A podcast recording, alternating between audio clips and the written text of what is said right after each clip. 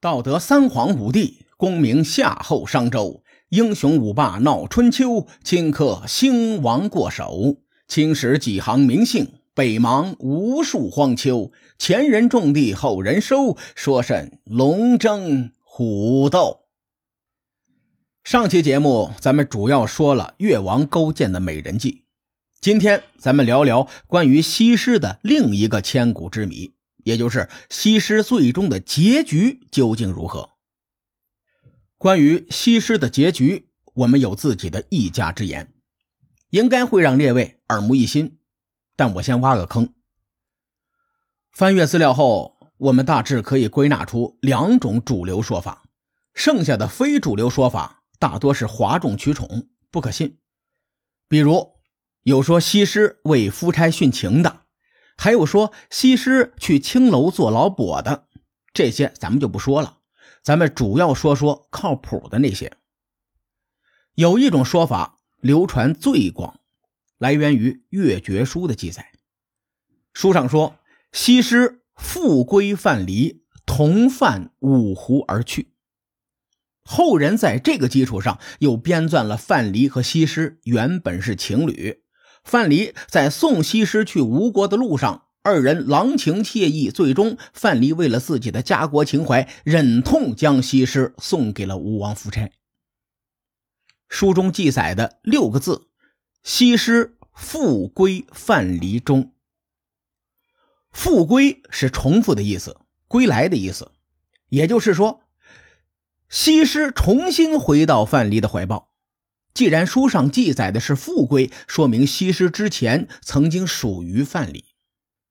在唐代人陆广微所写的《吴地记》中，有一个有趣的记载，说在嘉兴县南一百里有座名叫雨儿亭的地方。当年勾践让范蠡送西施给夫差，西施在路上与范蠡浅通，也就是暗中有夫妻之实。因为这个原因。两人缠缠绵绵、拖拖拉拉，三年后才到达吴国，而且西施还替范蠡生下一个儿子。他们走到这个亭子的时候，这孩子已经一岁了，能够说话了，所以这个亭子又被叫做雨儿亭。这个记载来源于吴越地区的传说，很多人不会援引这个记载。同时，陆广微生活在吴越争霸后的一千三百多年。这两个时间相隔太远，啊，也比较难以服众，因此很多人都不相信范蠡和西施有过一段不可描述的经历。但是我对此看法有不同。我先卖个关子，咱们一会儿再聊。言归正传，不管怎么说，由于西施在历史上的人气很高，很多人主观上也希望有个才子佳人携手隐退的美好结局。因此，西施泛舟湖上游山玩水的说法，在时间的长河中逐渐深入人心。第二种说法就不那么美好了，可以归结为沉湖说，也就是西施最终沉湖淹死了。这种说法没有史料支撑。最早提到西施沉湖的文献是《墨子》，书中是这么说的。是故比干之义，其抗也；孟奔之杀，其勇也；西施之臣，其美也；吴起之烈，其事也。我大概翻译一下：比干因为刚正而死，孟奔因为勇猛而被杀，西施因为美丽而被沉江，吴起因为建立功勋而被车裂。在春秋时代，“沈”字和“臣”字是通用的。刚才咱们说的“西施之臣”，这个“臣”字就是姓沈的“沈”字，所以“西施之沈”应该被翻译成“西施沉江”。我将墨子的原文翻译过来，大伙能感受到墨子用举例子的方式来阐述自己的哲学观点，叙述的重点不在于史料的真伪。墨子所阐述的道理很深刻，咱们换个接地气的说法，那就是淹死的都是会水的。上世纪，咱们中国刮起了一阵遗骨风潮，当时很多人认为没办法证实古代史料中的事情，所以很多史料都是假的。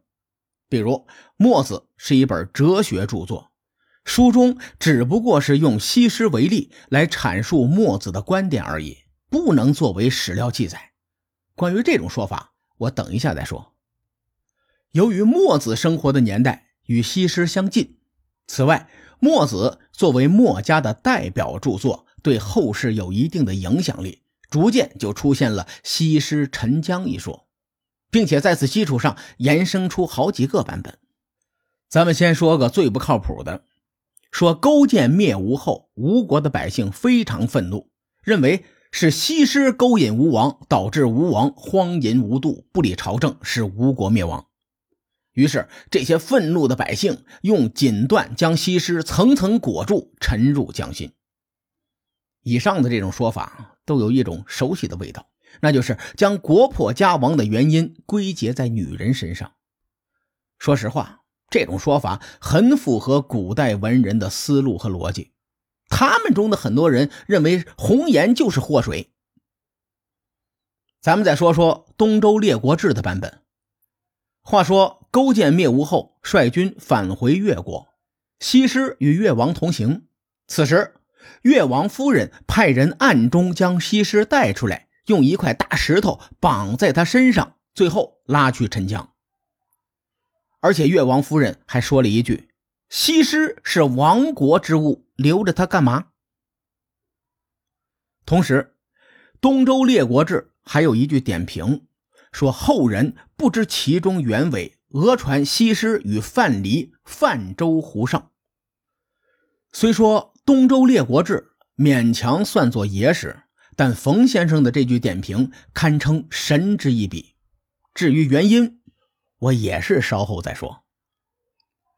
再说一下最后一种沉江说法，它来自我们的老朋友《吴越春秋》。《吴越春秋》中说：“吴王后，越服西施于江。”令随痴夷以终，翻译过来就是：吴国灭亡后，越国人将西施沉江，令他随痴夷而死。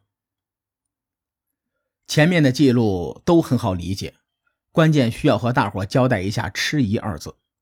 在《史记·伍子胥列传》中有这样一个记录：吴王闻之大怒，乃取子胥尸。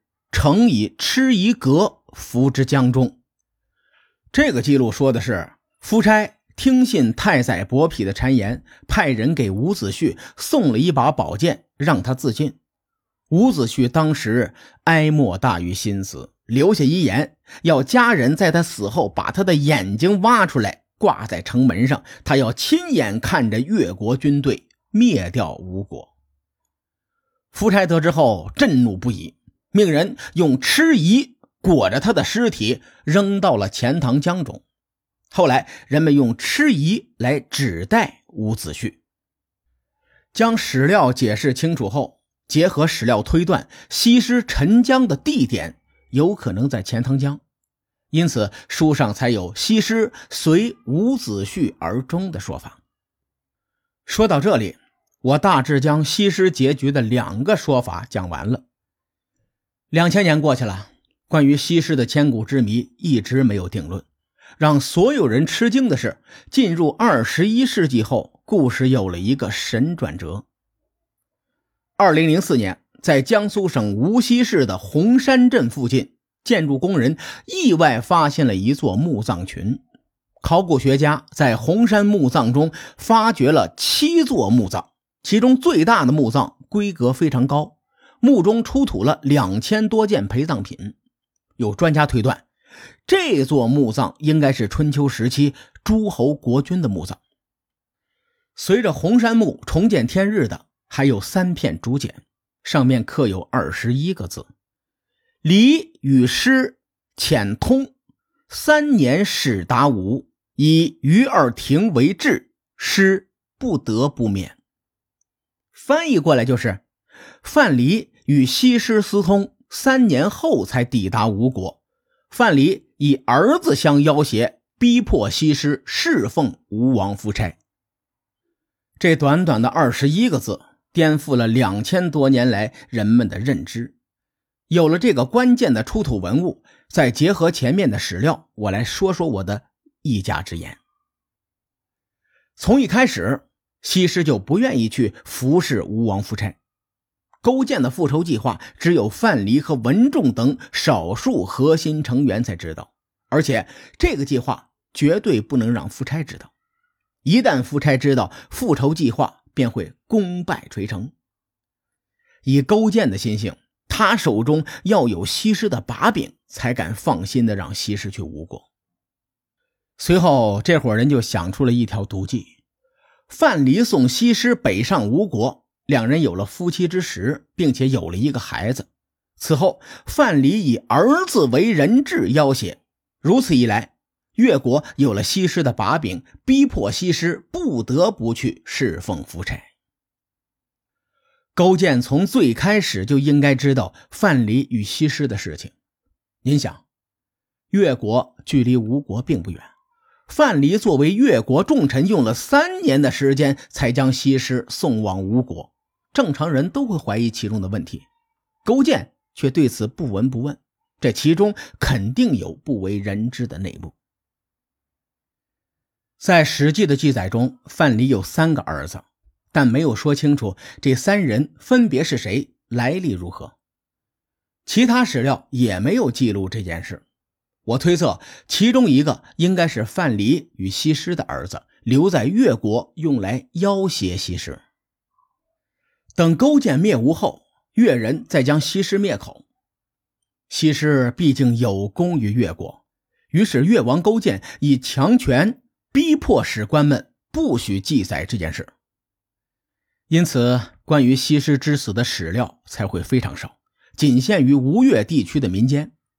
人们口口相传，以至于春秋末期和战国时期。众多诸子百家的圣人们会在著作中以西施作为美貌的代表。一千三百年后的陆广微在吴越地区记录雨儿亭时，将这个故事写在其中，而两千零四年出土的竹简为这个说法提供了更有力的证明。历史就像一个万花筒，不同的视角去分析，会得出不一样的推论。以上是我的一家之言，不见得是真相啊！我们只给大家提供一个视角。关于西施的故事，咱们先聊到这儿。至于越王勾践之后又做了哪些事儿，各位看官且听下回分解。书海沉沉浮浮，千秋功过留与后人说。我是西域说书人介子先生，下期节目咱们继续聊春秋风雨。更多精彩内容，请搜索关注微信公众号“伯乐灯”，与更多听友交流互动。伯乐灯将定期为粉丝发放福利，愿我们的存在让您对明天更有期许。咱们后会有期。